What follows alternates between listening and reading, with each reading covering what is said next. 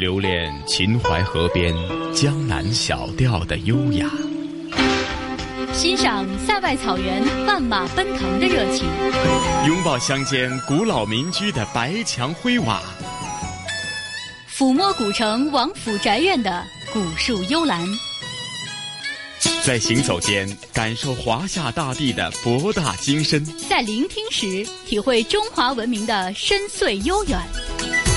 这里是华夏之声台和香港电台普通话台联合制作播出的《魅力中国》。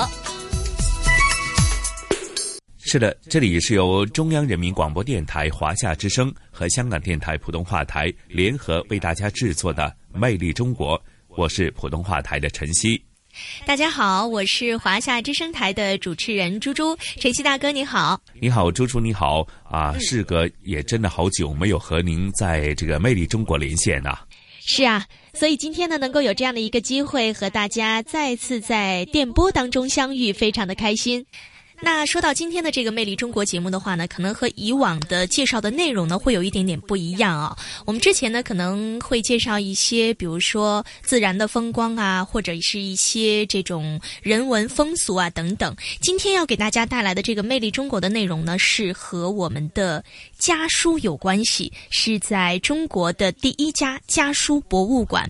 哎，想问一下晨曦大哥啊，香港人的话会有写家书的这种习惯吗？我相信可能以前有的哈，那后来随着这个科技，尤其是通讯科技的发达，那比方说起初我们有了电报，后来就有了电话哈，然后随着电话的普及，后来就变成了手提电话。那随着互联网的日益的流行，那可能很多呃家书或者亲人与亲人啊。亲人好友之间的这种沟通呢，就改为了更为便捷。比方说，电话已经落后了，哈，现在用了这个电脑、互联网，甚至现在在这个智能手机上呢，只要下载一个手机应用程式，不仅仅是这个透过声音的对话，甚至画面。就好像近距离面对面谈话一样，甚至可能远隔重洋都知道呢。在远隔重洋之外的这个亲人呢，他现在干什么？比方说是在啊做饭呢，还是在啊说呃逛街，甚至说今天啊对方都干了哪些事情？甚至通过这个手机镜头呢，还可以呢。周围的看到对方的这一些身临其境的一个呃环境的实际的情况，所以我相信，其实呃说到家书呢，真的是随着历史的变迁，它的内容、它的方式都已经有所不同了。没错，其实我们觉得呢，科技给我们的生活带来了很大的变化，但是在这样的一个快节奏的都市生活当中呢，需要有这样的一些人，他们能够慢下来，去保护我们这些珍贵的。历史文化哈，比如说今天要给大家介绍的这个家书博物馆的馆长张丁就是这样的一个人。十月二十六号的时候呢，对于年近知天命的张丁来说呢，非常值得纪念，因为他苦心孤诣的抢救的五万多封的家书呢，终于有了一个好的去处。这就是之前我们跟大家提到的，在中国人民大学呢成立了家书博物馆，在这一天呢成立了。其实说到家书呢，呃，我们在很多的传统文化当中都可以看。看到他的影子，比如说杜甫的诗作“烽火连三月，家书抵万金”。那中国也有很多著名的家书啊，比如说诸葛亮的《诫子书》、王羲之的《姨母帖》，还有近代的傅雷家书等等。而散落在民间的一些家书呢，就更是灿若繁星了。刚才呢，西哥也提到了，随着互联网电子通讯日益的普及呢，作为民族文化心灵密码的家书呢，现在正在面临着消亡的危险。所以呢，张丁啊，他是一个学习这个历史专业的出身的这样的一个人，他就打算在这个时刻的话呢，抢救我们的家书文化。呃，其实呢，很多人都在说啊，这个家书可能名人的家书会更有保存的价值，但是在他看来的话呢，平民的家书，也就是普通人。家的家书呢，是更可以看见一个活着的中国。呃，那接下来的时间，呃，晨曦大哥和收音机前的听众朋友，是不是跟随着我们的记者一起走进家书博物馆，去看一看活着的中国是一个什么样子呢？它是绵延千年的古老智慧，是连接血脉的远方使者，也是承载情感的心灵寄托。一封家书。一段历史，打开尘封的记忆，伴随着家书作者的心绪前行。领略手写家书的多元魅力，守护温馨和谐的精神家园，唤起对传统家书历史文化价值的思索。魅力中国，让我们走进中国首家家书博物馆，感悟手写家书中的历史与情怀。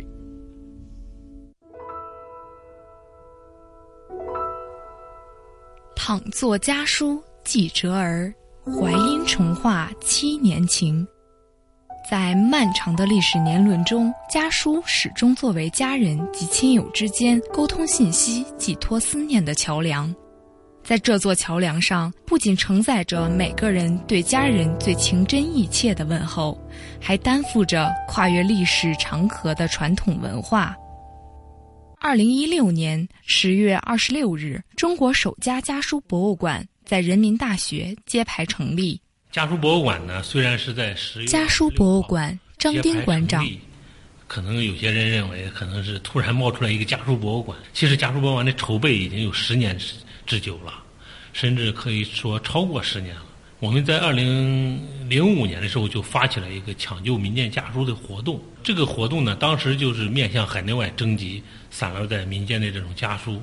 征集来以后呢，他的目标当时就定了个目标，要把它保存在博物馆里，要创建一个中国的家书博物馆。不忘初心，才能方得始终。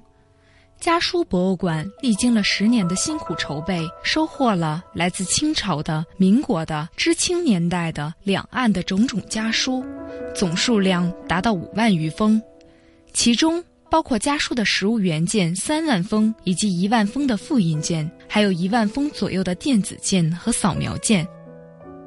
正是这些来自各方对民间家书文化遗产的支持，让家书博物馆有了继续前行的动力。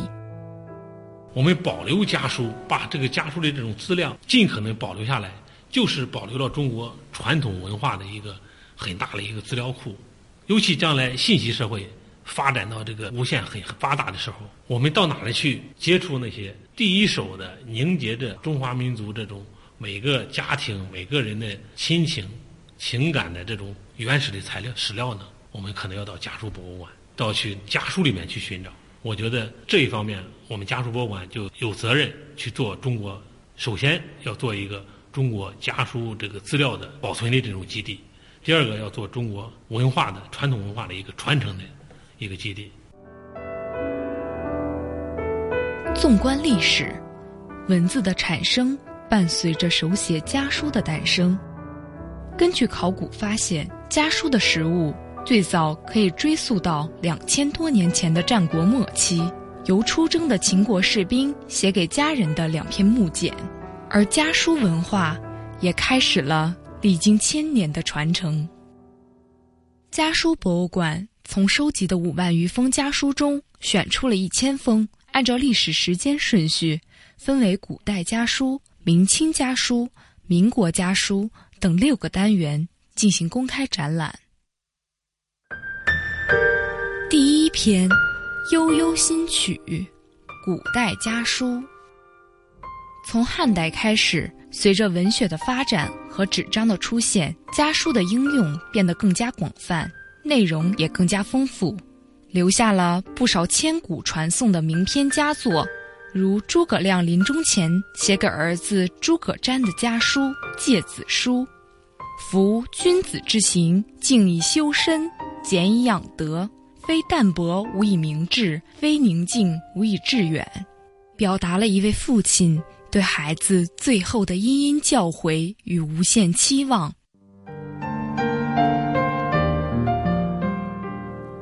《秋思》，唐，张继。洛阳城里见秋风，欲作家书意万重。复恐匆匆说不尽，行人临发又开封。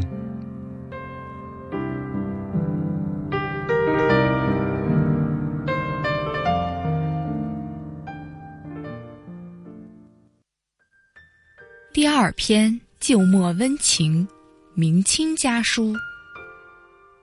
明清两代是古代家书发展的高峰时期，家书交流更加普遍，收递家书成为人们日常生活的重要内容。明清时期，随着这种家书传递，有件民间的网络，啊，原来家书传递是靠熟人捎带，有了附带的官方的驿站。从明朝开始有了民信局啊，那么就家书传递更方便了。明清商业发达，很多这个经商的，这个比如说徽商、晋商，他们有自己的这种传信的网络。这样说，明清时期是我们国家家书发展上的一个高峰。嗯，特别是晚清，嗯，邮政从西方引进，大清邮政呢，一八九六年开始建立以后，很多老百姓都有了通信的权利，所以这个明清的书信越来越多。这个时期的家书有两个特点：一是数量多，许多文人学士的文集中都收有家书，李治、汤显祖、顾炎武等都有精彩的家书传世，书仪、尺牍集之类的著作也广泛出现。普通人的家书在民间也有流传。二是内容丰富，除应酬、郊游、唱和外，不少表露心迹和记载史事的作品，史料价值也比较高。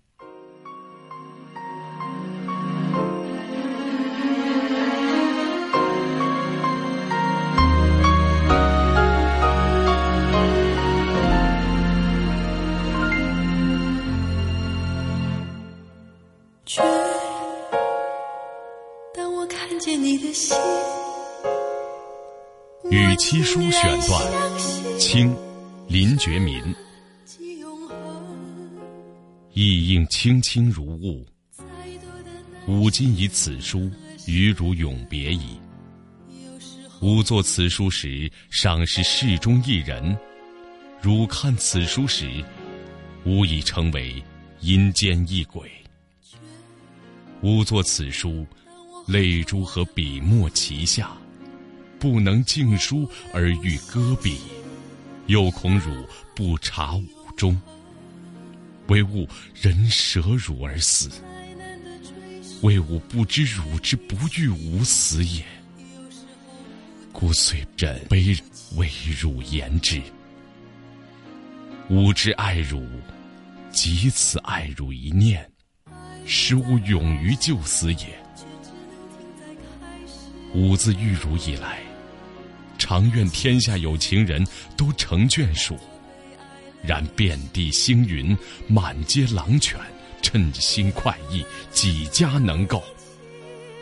司马青山，吾不能学太上之忘情也。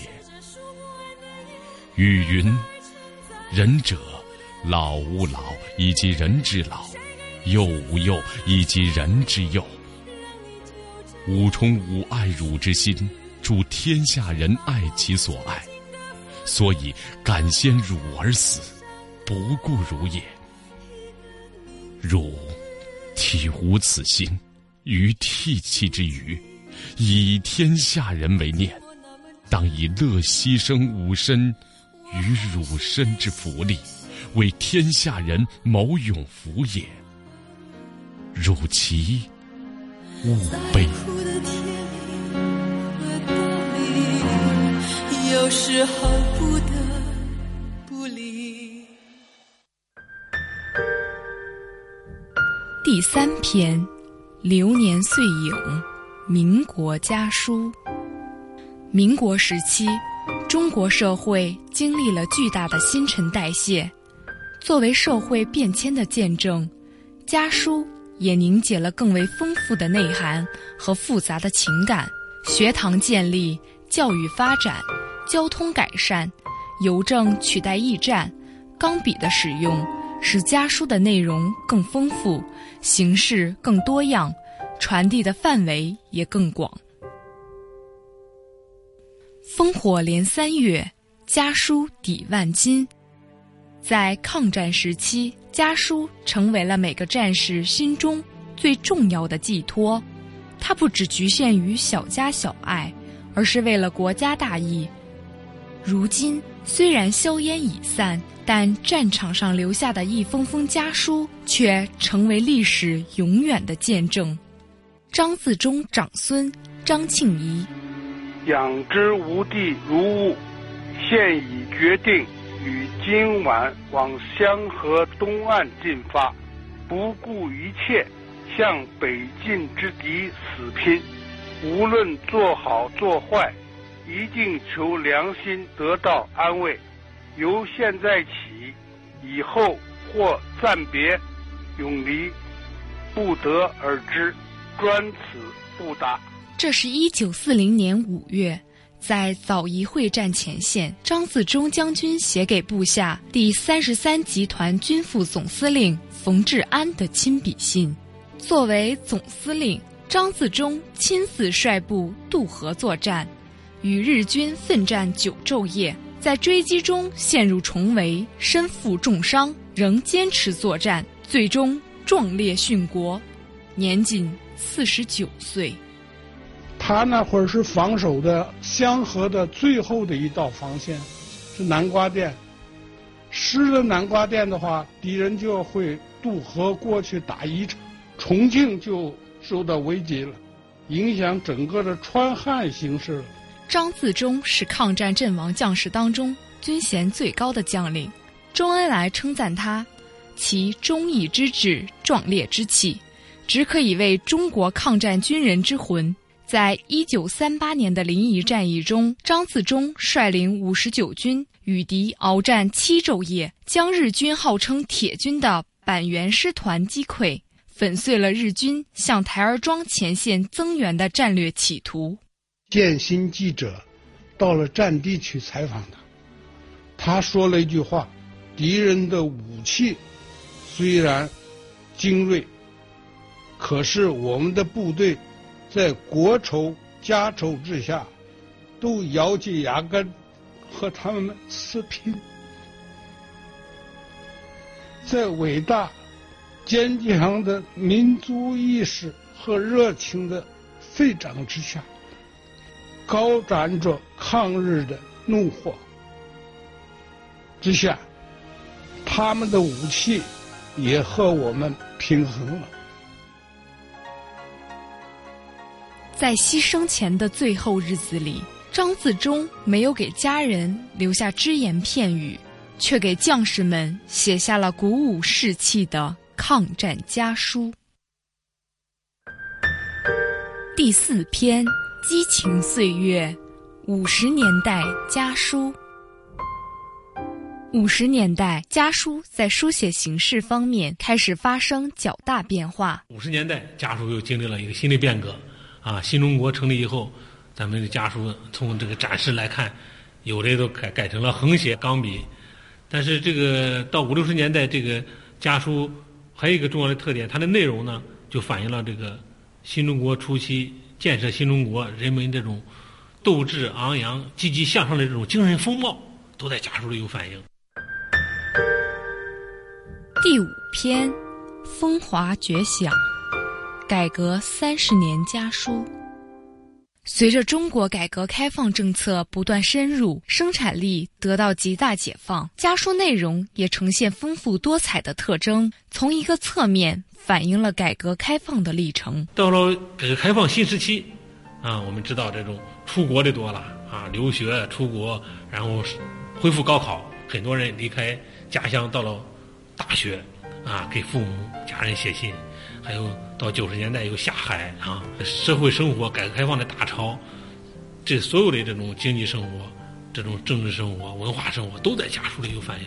所以我们说，到了八九十年代，咱们家书又迎来了最后一个高潮，一个大的发展啊。到九十年代中后期，逐渐被新媒体、新的通讯方式所取代。所以说，我们这个通过这种家书的发展历程的这种检视、这种展示。我们在各个时期选择典型的家书和家书故事，让人们来欣赏、来感受咱们中国家书传统家书的这种风貌。在感受参观的过程中呢，一方面受到文化的这种熏陶，第二个呢受到家书内容的这种震撼，还有这种亲情的这种温暖。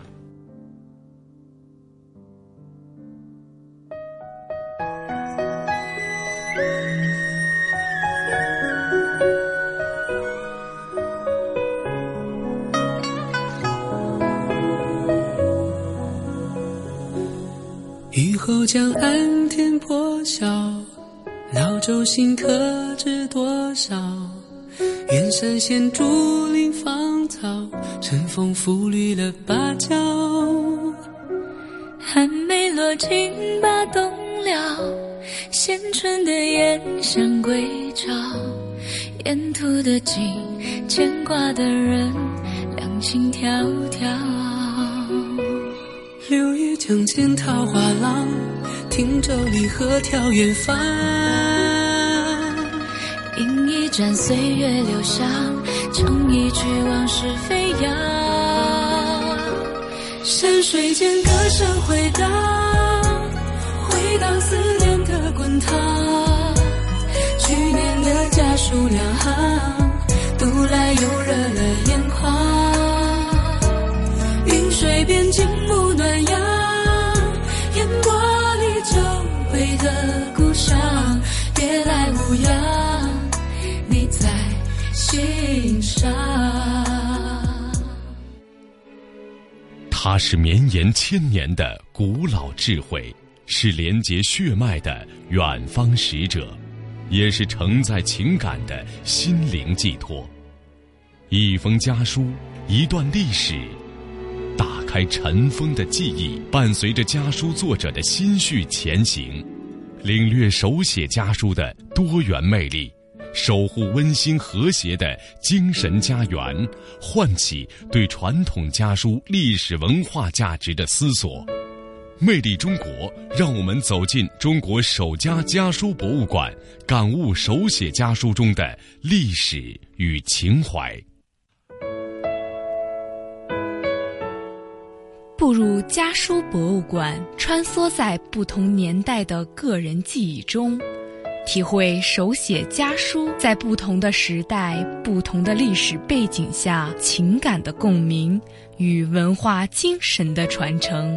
将散落在民间的记忆重新汇聚成一部多视角的历史过往。我觉得家书里边最核心的一个部分就是家书，它是一种私人化的这种史料，而这种个人化的这种史料原来是不受重视的。当然，名人的、领袖的，啊，重要人物的已经受到重视，已经在历史研究、各种学术研究中得到广泛的使用，社会也普遍重视。那么，更多的普通个体的这种史料，它没有受到重视，而我们这些民间的这些大量的家书，就给我们揭示了、保存了个体很重要的一个史料。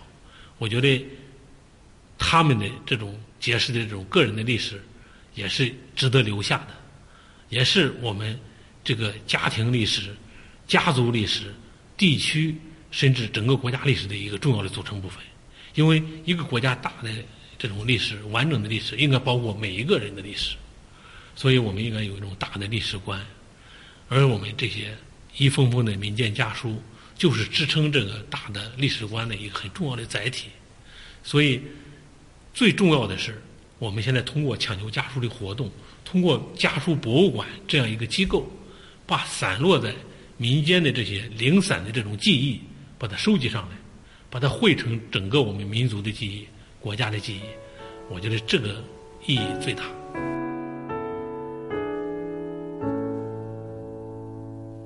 收集零散的记忆，汇聚成一部丰富多彩的国家记忆，这也是每个抢救家书参与者的最大希冀。但是，由于家书本身的私密性质。在收集民间手写家书过程中，免不了遇到质疑与冷遇。家书确实是比较私密性的，可以说是纯私人的一种文献。原来这些家书呢，可能局限于就是写信人、收信人两个之间，可能就呃来来来传阅。呃，最多的呢，可能在家人之间，啊，三个人啊、五个人，就局限在家庭内部。现在要把这些家书拿出来。要要有可能公开展览呀、出版呀，或者放在博物馆里，可能有些人会有疑虑。事实上，我们在抢救征集家书的过程中间，也遇到了很多这样的这这样的这个捐赠者的这种疑问。他们都问我：“这是个人的信，我我有很多隐私，我怎么能拿给你呢？”其实我们在抢救家书是有几个层级的，比如说我们博物馆收藏家书，一把它从你家里边转到博物馆是收藏起来，可以不公布，嗯，我们不进行你披露，你的隐私我们保保护你的隐私，严格按照你的要求，这是一类。第二个类呢，就是在征得你的同意的前提下，我们进行公布。你同意展览，我们进行展览；你要不同意展览，我们就把它收藏起来。比至于出版呢，也是同样的道理。你同意出版，我们就出版。另外，出版呢，我们严格按照国家的这种著作权法啊，保护作者的著作权啊，这种支付稿酬啊，这都都按规定进行。所以，这个这种私密的文献现在变成了这种公共的这种财这种文化遗产。我认为这是一个很重大的社会进步，啊，大家明白到我原来这种私密的文献，有些老人看可能就是，呃，他们怎么后来就跟我们互动比较多的呢？有些老人认为我原来年轻时的书信是有很多隐私。你比如说，我们收集的有一批家书，就是一九四十四零年代年轻人两个年轻人之间互通的情书。这两个年轻人当然后来慢慢的就长大就。啊，结婚成家，一直到年老，现在都八十多岁了啊。他们认为这些在四零年代那些时候的信呢，原来是有很多隐私在里头，确实不好意思拿出来。但是时间随着时间的流逝，时间一长，他们认为隐私已经慢慢在淡化啊。这样的话，就是呃，应该把这些文献，把这这些记载的情感和亲情的这些书信呢，把它保留下来啊。另外。把它贡献给博物馆，发挥更大的社会效益，所以得到了更多老年人的支持。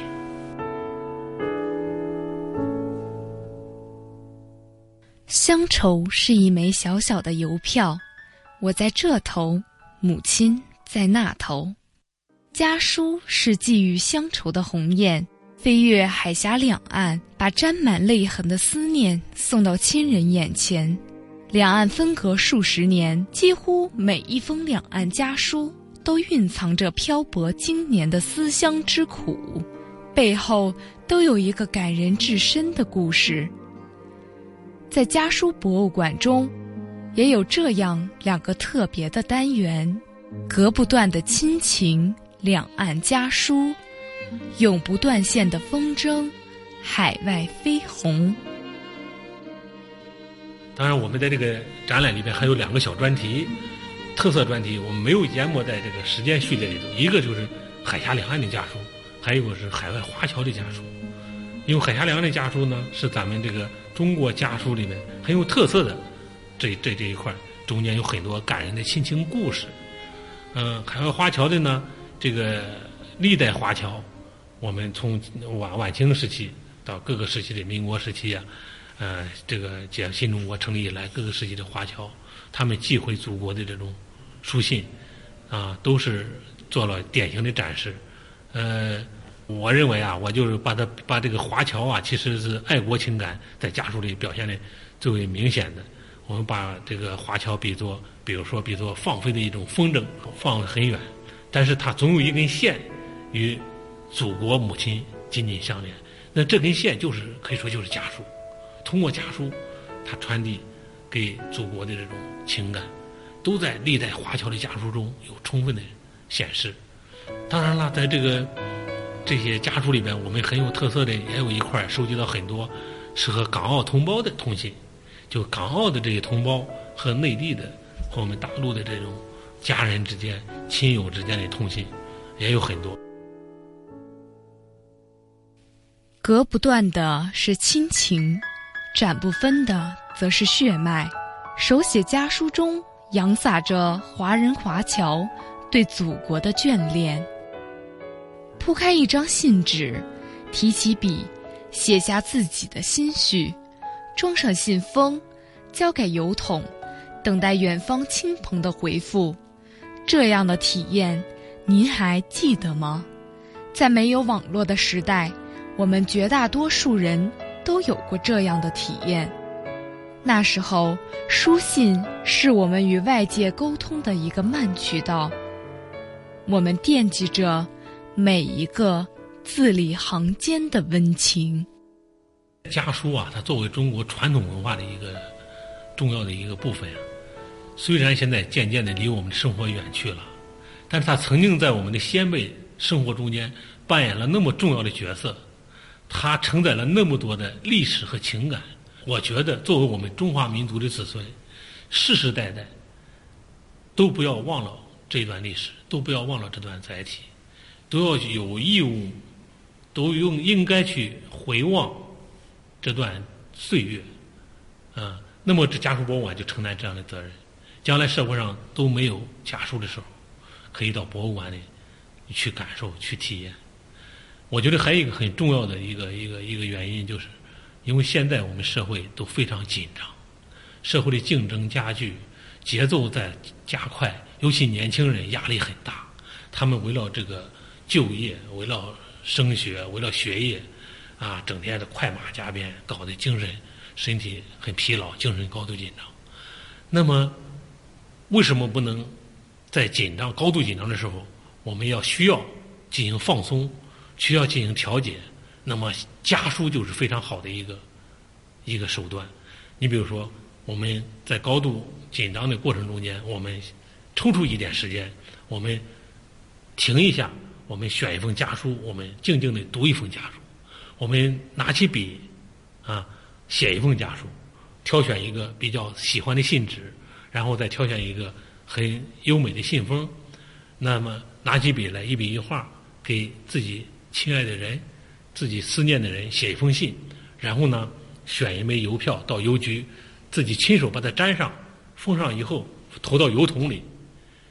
我觉得在这个过程中间，你会收阅到，你会享受到这种新的通讯手段——微信呀、微博呀、电子邮件所享受不到的这种。精神的享受，那么收到你家书的那个人呢，他会惊喜的。相反呢，你如果能收到一封对方的来信，突然收到一封手写的家书，那种兴奋和喜悦，绝对远比我们手机带来的，我觉得要好得多。我觉得就是他这写家书啊，它是一种整理自己心情的，诶一个一个方式，它可以让自己的心情从喧嚣的世界中间暂时归于平静。它可以调节自己的身心，我觉得对年轻人来说这一点尤其重要，因为年轻人现在高度紧张，现在这个社会压力压力巨大。嗯，著名的这个文学家木心先生曾经说过，这个以前什么都慢，啊，车马慢，邮件也慢。他呼吁的是，他怀念的是一种慢生活。我觉得在我们信息化高度发展的社会，我们也需要一种慢生活。为什么人一直要上紧发条，在向前奔跑呢？不能偶尔停下来，呃，要慢一些呢？那么家书是一个放松心灵、休息心灵、回归那种自己的这种田园的一个很好的方式。漫漫历史，点点岁月，有多少先辈曾用文字记载过往，用信封装点思念。将其化为一封封家书，邮寄到远方的人手中。家书文化承载的不仅是每个人对过往的记忆，还有绵延几千年来的中华民族精神。其实我们这个家书的收集和整理，呃，看上去其实它是感觉是物质文化的保存，但其实它是一种精神文化的一种传承。我觉得是，家书首先是。双遗产性质，首先是物质文化遗产，另外还是非物质文化遗产。为什么这样说呢？它的有形的这种实物，它是一种物质书信，在那就摆在那地方是物质物质遗产。但是家书里面所蕴含的这种礼仪、这种文化、这种精神思想，它是一种非物质的东西。所以既需要把家书的实物保存好，又需要把非物质、非物质的这种。文化进行保护好，来传承好。更重要的是，它代表了一种民族的这种精神，它代表了我们民族的这种一种情感。中华民这个这个民族几千年来所形成的这种伦理的价值观和道德观都在里头。你比如说是长辈对晚辈的这种关心爱护这种情感，晚辈对长辈的这种敬爱这种孝道。同辈兄弟姐妹之间亲如手足，同学、战友，这之间都是亲如手足这种同辈的这种关系，可以说就是人与人之间的这种关系，友爱的这种关系，还有男女家庭、夫妻之间的这种纯洁的这种爱情。我觉得这种情感都是我们现代社会所需要的，一直所需要的，需要我们所传承的。他这种情感，还有最高的一种情感就是爱国情感。啊，我觉得亲情的最高等级就是爱国。爱国情感在家书里边反映的特别明显。比如说，我们有一批抗战家书，啊，去年在纪念抗战胜利七十周年这个活动中间发挥了独特的作用。不论是正面战场，啊，还是敌后战场，八路军、新四军，他的一封封家书，确实反映了那个时期青年人、革命战士面对国家危难、民族危亡的时候。他是真正的这种投身于、积极投身于这场民族解放战争中间的那种情感，都在家书里面所反映出来了。嗯，所以这就是我说的抗战精神，就是我们民族精神。拿出一张纸，提起一支笔，沉下心来，给你爱的人写一封家书，静静的体会。手写家书的美丽。这里是华夏之声台和香港电台普通话台联合制作播出的《魅力中国》。收音机前的听众朋友，欢迎大家继续收听由中央人民广播电台华夏之声和香港电台普通话台联合为您播出的《魅力中国》节目。大家好，我是华夏之声的主持人朱朱。听众朋友们，大家好，我是香港电台普通话台的晨曦。嗯，在刚才的《魅力中国》片段当中呢，我们被大家介绍了中国第一家以家书为藏品的专业性的博物馆，所以也希望收音机前的听众朋友，下次有机会来到北京的时候呢，一起到这个。啊，家书博物馆当中呢，去看一看。那想问一下晨曦大哥啊，接下来我们的香港故事为我们带来了什么样的内容呢？嗯，呃，这一期的香港故事呢，同时语播和嘉宾主持来自中国旅游出版社的副总编辑一哥陈一年呢，继续和大家。呃，探寻呢，呃，国父孙中山在香港进行革命呃的一些史记。那今天也会继续和大家游走在在当年呢，啊，孙中山啊在香港，无论是策划很多革命起义，又或者是呃如何推翻清朝，以及他们呃的一些具体的活动的一些相关的一些历史古迹，和大家去探访一番啊，甚至呃可以感受到岁月和历史的变迁。那咱们现在就一起出发好。吗？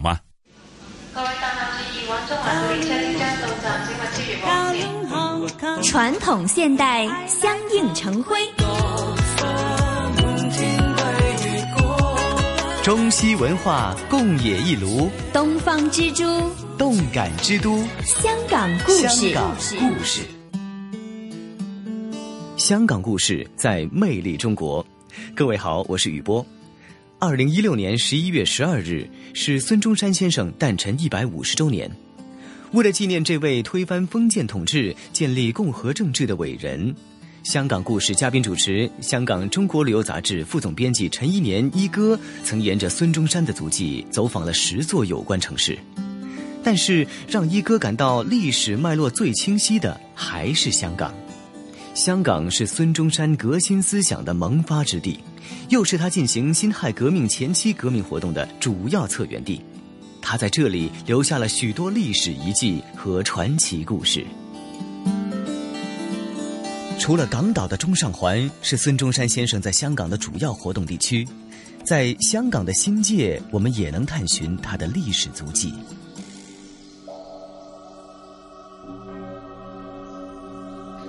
在香港新界的屯门西部。一百多年前是个非常偏僻的地方。十九世纪末，追随孙中山的李济棠在屯门青山东路经营了一个农场。实际上，农场成为革命党人一个隐蔽的基地，用来召开会议、军事训练和储存武器。因为这里有一座红色的楼房，人们都会把这地方称为青山红楼。据说孙中山曾在这里居住过。青山红楼是在屯门啊，现在的屯门区啊。屯门以前叫做青山，在这儿确实有一座山是青山啊。这座山呢是还是挺高很峻的。在这个青山下呢，以前都是很荒的地方，就是人很少的。这个青山红楼啊。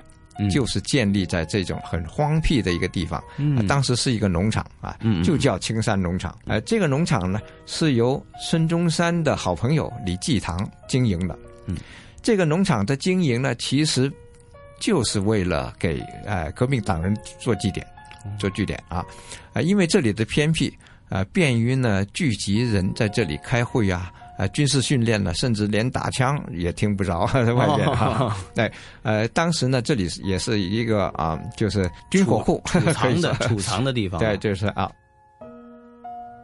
青山红楼本不是红色，何时变成了现在的模样，已经无法考证。现在呃无法考据这个红楼是呃什么时候呃变成红的，什么时候变成这个样子，现在也也不可考啊。啊！但是现在这里已经是呃成为一个中山公园啊，这中山公园是是民间的，就是呃不是政府啊去呃管理的。啊，呃这里你可以看到孙中山的呃纪念碑，嗯。啊还有他的铜像啊啊还有六颗的。呃，这个广廊树，呃，传说是孙中山和黄兴啊，就是他的战友黄兴一起种的，这是传说，关归传说。但是呢，呃，还没有证据证实他真的在这儿住过。自从一八九五年孙中山被港英政府禁足香港之后，流亡海外十六年。虽然曾为了策划起义到香港的水域，但是并没有资料显示他在辛亥革命成功之前曾经重踏香港土地。不过，这是一个无法证实却又无法排除的可能。孙中山流亡海外时，曾经多次进入香港水域策划革命运动，也许曾经上过岸。几年前的一部电影《十月围城》便虚构了1910年孙中山秘密遣返香港召开革命会议的情节，让人有神秘的悬念。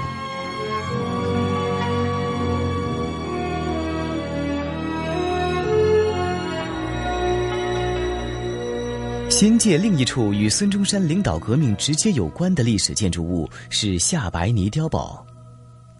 二零一一年二月二十二日，香港特区政府公布这座下白泥村五十五号建筑为一级历史建筑物，并且列入法定古迹名单。这是一座逾百年历史的碉堡式建筑物，是香港仅存的一栋与孙中山领导革命有直接关系的历史建筑原物。呃，这座建筑物呢，是大概是在啊一九一零年才建。啊，就说，呃，是孙中山已经离开香港啊，就是在海外的时候建的。嗯，哎，但是呢，房子的主人呢，邓应南就是孙中山的一个追随者啊，也而且是一个很很紧密啊、很亲密的战友啊。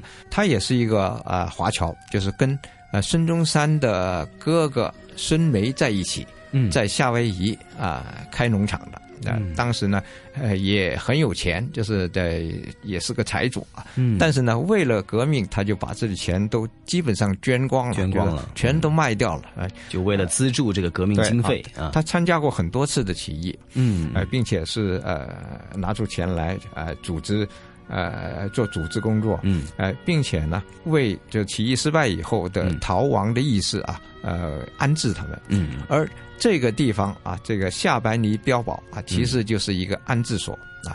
哎，当时呢，呃，邓应南在这里建了一个糖厂啊，其中啊这一座就是呃有军事用途的，就是一种啊防御和瞭望啊这样的呃楼。哎，这个呃建筑呢，因为在海边啊，下半泥是海边，是香港一个很著名的这个日落的观赏点。因为在这个地方呢。在这座呃碉堡上啊，就可以看到对岸啊，就是后海湾，一直看到啊，现在深圳蛇口那一带啊啊，哎，为什么在这里建一个这么碉堡呢？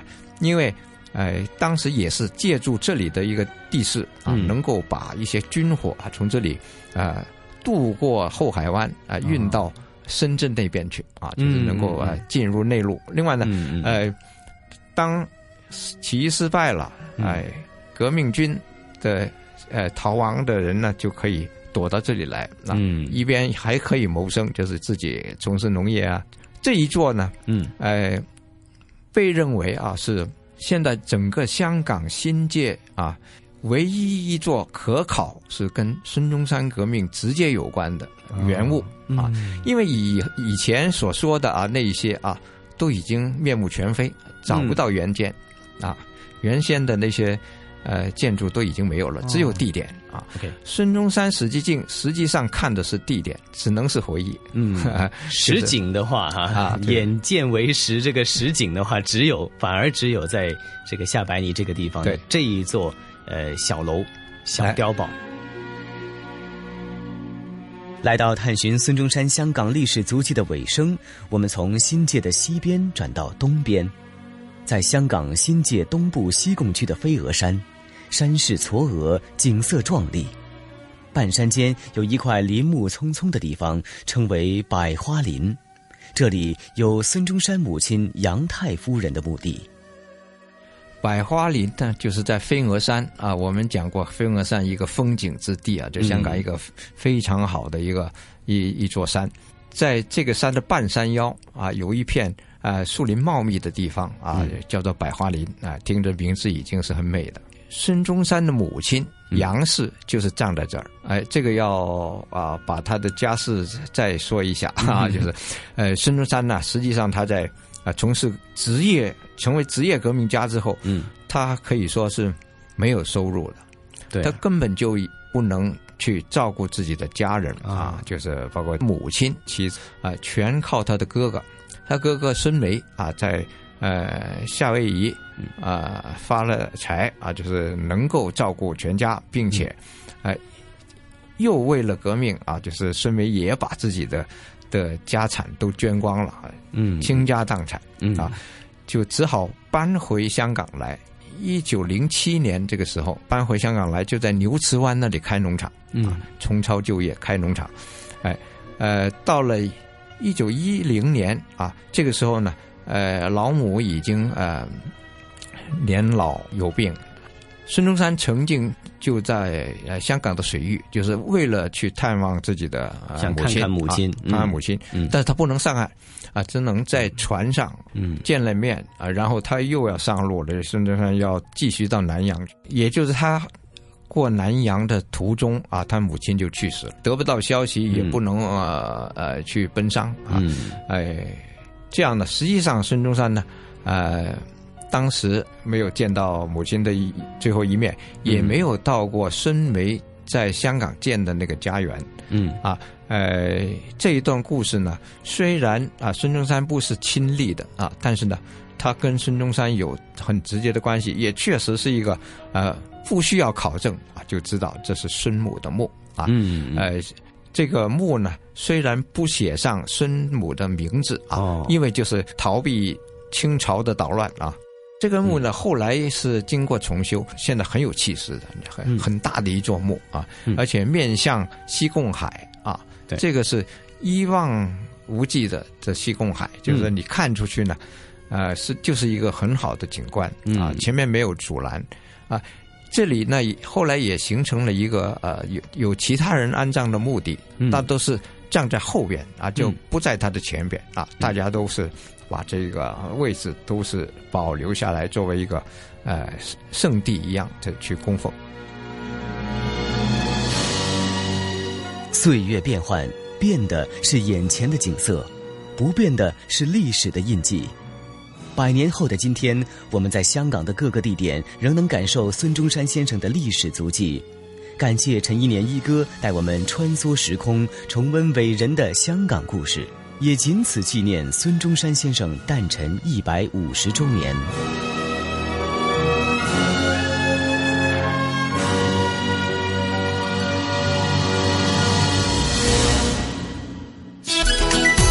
这里是华夏之声台和香港电台普通话台联合制作播出的《魅力中国》。是的，这里还是由中央人民广播电台华夏之声和香港电台普通话台为大家联合制作的《魅力中国》。哎呀，猪猪啊，那今天咱们的节目内容真的是非常丰富。无论是魅力中国的有关于家书博物馆呢，其实不仅仅是感受到伟人的一些家书，哪怕是平民老百姓的家书呢，其实不仅仅是代表了一家人。呃，其实从这些家书当中，可能反映的是一个岁月和历史的变迁，或者在变迁过程当中，其实我们每一位普通老百姓都同时见证了这段走过的岁月和历史啊。没错，今天的这个节目呢，真的是充满了这个历史感和时代感哈。好的，那么看一下时间呢，我们今天的《魅力中国》要到这里和大家说再见了。非常感谢各位的守候收听，好，下次节目再会。